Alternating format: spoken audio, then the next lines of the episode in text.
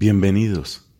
Este es el día número 28 de nuestra lectura de toda la Biblia en 365 días.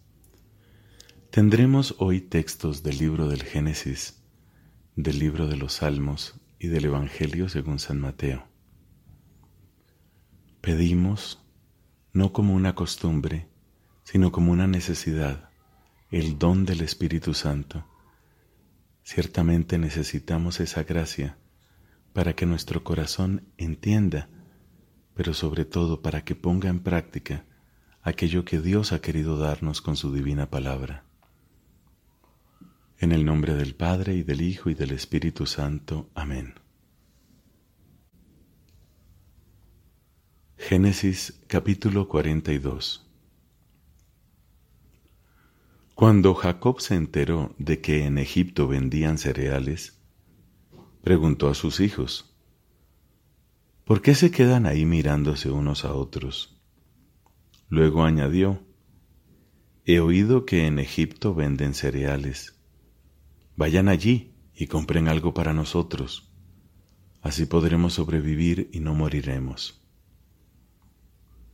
Entonces diez de los hermanos de José bajaron a Egipto para abastecerse de cereales.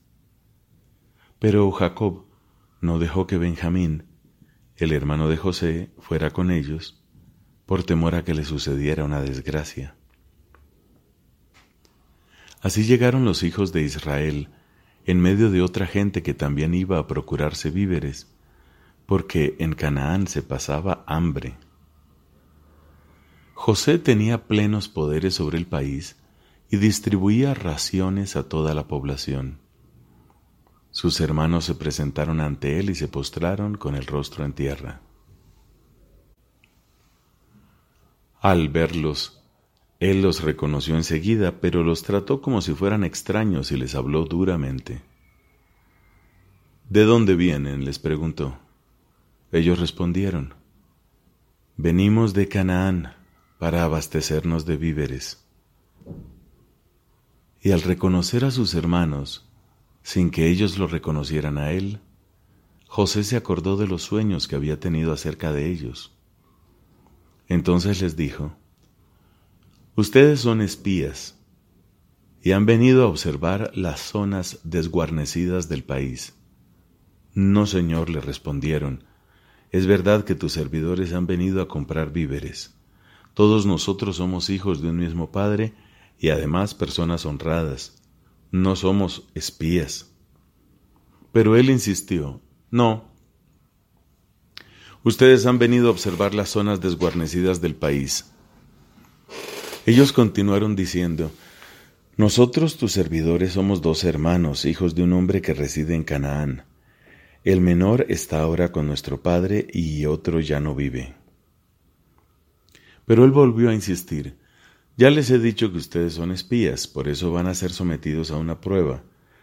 Juro por el faraón que ustedes no quedarán en libertad mientras no venga aquí su hermano menor. Envíen a uno de ustedes a buscar a su hermano, los demás quedarán prisioneros. Así será puesto a prueba lo que ustedes han afirmado para comprobar si dicen la verdad. De lo contrario, no habrá ninguna duda de que ustedes son espías e inmediatamente los puso bajo custodia durante tres días. Al tercer día José les dijo, Si quieren salvar la vida, hagan lo que les digo, porque yo soy un hombre temeroso de Dios. Para probar que ustedes son sinceros, uno de sus hermanos quedará como rehén en la prisión donde están bajo custodia, mientras el resto llevará los víveres para aliviar el hambre de sus familias. Después me traerán a su hermano menor Así se pondrá de manifiesto que ustedes han dicho la verdad y no morirán. Ellos estuvieron de acuerdo, pero enseguida comenzaron a decirse unos a otros, verdaderamente estamos expiando lo que hicimos contra nuestro hermano, porque nosotros vimos su angustia cuando nos pedía que tuviéramos compasión y no quisimos escucharlo, por eso nos sucede esta desgracia. Rubén les respondió, ¿Acaso no les advertí que no cometieran ese delito contra el muchacho? Pero ustedes no quisieron hacer caso y ahora se nos pide cuenta de su sangre. Ellos ignoraban que José los entendía porque antes habían hablado por medio de un intérprete. José se alejó de ellos para llorar, y cuando estuvo en condiciones de hablarles nuevamente, separó a Simeón y ordenó que lo ataran a la vista de todos. Después José mandó que les llenaran las bolsas con trigo y que repusieran el dinero en la bolsa de cada uno. También ordenó que les entregaran provisiones para el camino. Así se hizo. Ellos cargaron sus asnos con los víveres y partieron. Cuando acamparon para pasar la noche, uno de ellos abrió la bolsa para dar de comer a su asno y encontró el dinero junto a la abertura de la bolsa. Entonces dijo a sus hermanos, Me han devuelto el dinero. Está aquí en mi bolsa. Ellos se quedaron pasmados y temblando se preguntaban unos a otros, ¿por qué Dios nos habrá hecho esto? Al llegar a Canaán, relataron a su padre Jacob la aventura que habían tenido. El hombre que gobierna aquel país, le dijeron, nos habló duramente y nos acusó de haber entrado allí como espías. Nosotros le aseguramos que éramos personas honradas y no espías. También le dijimos que éramos dos hermanos, pero que uno ya no vivía y que nuestro hermano menor estaba en ese momento en Canaán al lado de nuestro padre. El hombre que gobierna el país nos respondió, Para demostrarme que ustedes son sinceros, dejen conmigo a uno de sus hermanos mientras los demás llevan algo para aliviar el hambre de sus familias. Luego tráiganme a su hermano menor, y así sabré que ustedes no son espías, sino personas honradas. Entonces les devolveré a su hermano y podrán recorrer libremente el país. Cuando vaciaron las bolsas, cada uno encontró su dinero, y al verlo, ellos y su padre se llenaron de temor. Entonces Jacob les dijo, Ustedes me van a dejar sin hijos. Primero perdí a José, después a Simeón, y ahora quieren quitarme a Benjamín. A mí tenían que pasarme todas estas cosas. Pero Rubén le respondió, Podrás matar a mis dos hijos si no te lo traigo de vuelta. Déjalo bajo mi cuidado y yo te lo devolveré sano y salvo. Jacob insistió, Mi hijo no irá con ustedes, porque su hermano ya murió y ahora queda él solo. Si le sucede una desgracia durante el viaje que van a realizar, ustedes me harán bajar a la tumba lleno de aflicción. El hambre continuaba asolando el país, y cuando se agotaron los víveres que habían traído de Egipto su padre les dijo, Regresen a Egipto a comprarnos un poco de comida. Pero Judá le respondió, Aquel hombre nos advirtió expresamente que no nos presentáramos delante de él si nuestro hermano no nos acompañaba. Si tú dejas partir a nuestro hermano con nosotros, bajaremos a comprarte comida. Pero si no lo dejas, no podremos ir, porque el hombre nos dijo, no vengan a verme si su hermano no los acompaña. Entonces Israel dijo, ¿Por qué me han causado este dolor diciendo a este hombre que tenían otro hermano? Ellos respondieron, Él comenzó a hacernos preguntas sobre nosotros y sobre nuestra familia. ¿El padre de ustedes vive todavía? ¿Tienen otro hermano? Nosotros nos limitamos a responder a sus preguntas. ¿Cómo nos íbamos a imaginar que Él nos diría, traigan aquí a su hermano? Entonces Judá dijo a su padre Israel, Envía al muchacho bajo mi responsabilidad, y ahora mismo nos pondremos en camino para poder sobrevivir. De lo contrario, moriremos nosotros, tú y nuestros niños. Yo respondo por él y tendrás que pedirme cuentas a mí. Si no te lo traigo y lo pongo delante de tus ojos, seré culpable ante ti todo el resto de mi vida. Ya estaríamos de vuelta dos veces, si no nos hubiéramos entretenido tanto. Ya que tiene que ser así, continuó diciendo Israel, hagan lo siguiente. Pongan en sus equipajes los mejores productos del país y regalen a aquel hombre un poco de bálsamo y un poco de miel, goma tragacanto, mirra, nueces y almendras. Tomen además una doble cantidad de dinero porque ustedes tendrán que restituir la suma que les pusieron junto a la abertura de la bolsa. Tal vez se trate de una equivocación. Lleven también a su hermano y vuelvan cuanto antes a ver a ese hombre. Que el Dios Todopoderoso lo mueva a compadecerse de ustedes y Él les permita traer a su hermano lo mismo que a Benjamín. Yo por mi parte, si tengo que verme privado de mis hijos, estoy dispuesto a soportarlo. Ellos recogieron los regalos, tomaron una doble cantidad de dinero y bajaron a Egipto llevándose a Benjamín. Enseguida fueron a presentarse delante de José, y cuando éste vio que venían con Benjamín, dijo a su mayordomo, Lleva a estos hombres a casa, mata un animal y prepáralo, porque hoy al mediodía comerán conmigo. El mayordomo hizo lo que José le había ordenado y los condujo hasta la casa. Pero ellos, al ser llevados a la casa de José, se llenaron de temor y dijeron, Nos traen aquí a causa del dinero que fue puesto en nuestras bolsas la vez anterior. No es más que un pretexto para atacarnos y convertirnos en esclavos, junto con nuestros animales. Entonces se acercaron al mayordomo de José y le hablaron a la entrada de la casa, diciéndole, Perdón, Señor, nosotros ya estuvimos aquí una vez para abastecernos de víveres, pero cuando acampamos para pasar la noche, abrimos nuestras bolsas y resultó que el dinero de cada uno estaba junto a la abertura de su bolsa. Era exactamente la misma cantidad que habíamos pagado. Ahora tenemos esa suma aquí con nosotros y además hemos traído dinero para adquirir nuevas provisiones. No sabemos quién puso el dinero en nuestras bolsas. Pero él respondió, Quédense tranquilos, no teman. Su Dios y el Dios de su Padre les puso ese dinero en las bolsas. La suma que ustedes pagaron está en mi poder. Y enseguida les presentó a Simeón. El mayordomo introdujo a los hombres en la casa de José, les trajo agua para que se lavaran los pies y les dio pasto para los animales.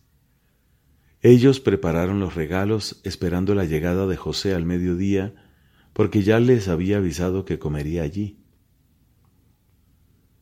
Cuando José entró en la casa le presentaron los regalos que traían, y se postraron ante él con el rostro en tierra.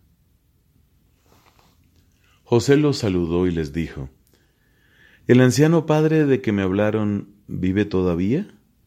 ¿Cómo está? Nuestro padre, tu servidor, vive todavía y goza de buena salud, le respondieron, e inclinándose se postraron. Al levantar los ojos, José vio a Benjamín, el hijo de su misma madre, y preguntó, ¿Es este el hermano menor de que me habían hablado? Y añadió, Que Dios te favorezca, hijo mío. José salió precipitadamente, porque se conmovió a la vista de su hermano y no podía contener las lágrimas. Entró en una habitación y lloró. Después se lavó la cara, volvió y tratando de dominarse, ordenó que le sirvieran la comida. Sirvieron en mesas separadas a José, a sus hermanos y a los egipcios que comían con él, porque los egipcios no pueden comer con los hebreos, es una abominación para ellos. Cuando se sentaron frente a José por orden de edad de mayor a menor, sus hermanos se miraron con asombro unos a otros. Él les hizo servir de su misma mesa, y la porción de Benjamín era varias veces mayor que la de los demás. Todos bebieron y se alegraron con él. Palabra de Dios. Te alabamos, Señor.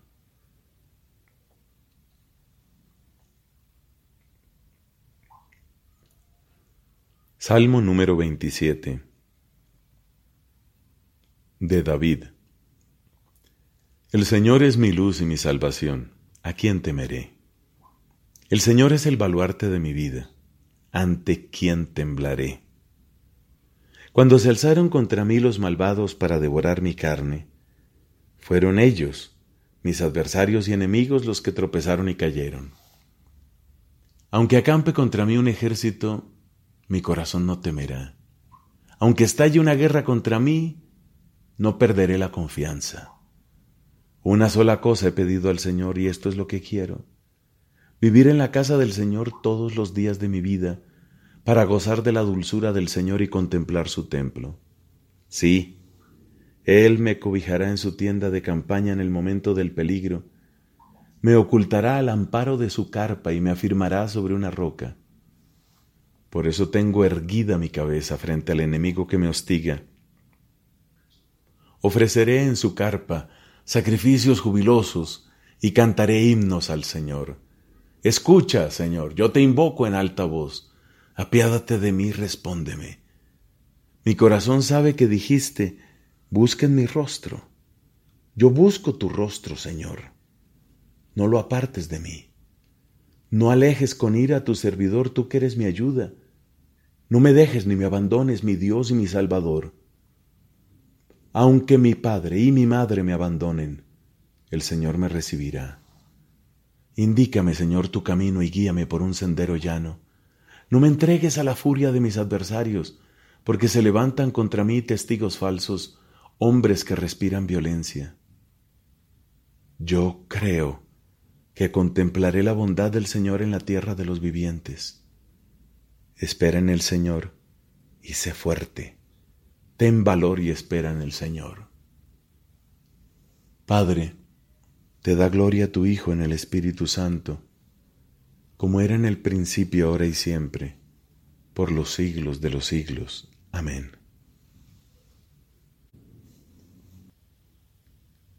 Del Evangelio según San Mateo capítulo 15, versículos del 1 al 20. Entonces unos fariseos y escribas de Jerusalén se acercaron a Jesús y le dijeron, ¿Por qué tus discípulos quebrantan la tradición de nuestros antepasados y no se lavan las manos antes de comer?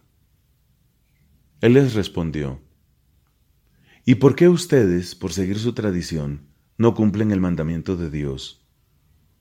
En efecto, Dios dijo, Honra a tu padre y a tu madre, y el que maldice a su padre o a su madre será condenado a muerte. Pero ustedes afirman, el que diga a su padre o a su madre, he ofrecido al templo los bienes que tenía para ayudarte, está libre de los deberes hacia ellos.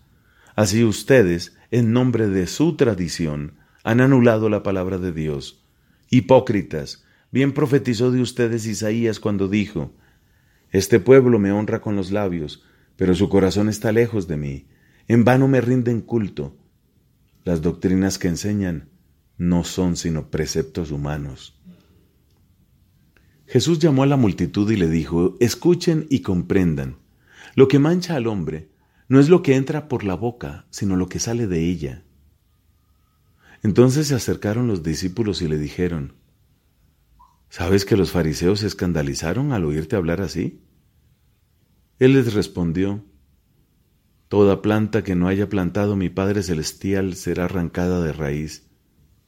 Déjenlos. Son ciegos que guían a otros ciegos.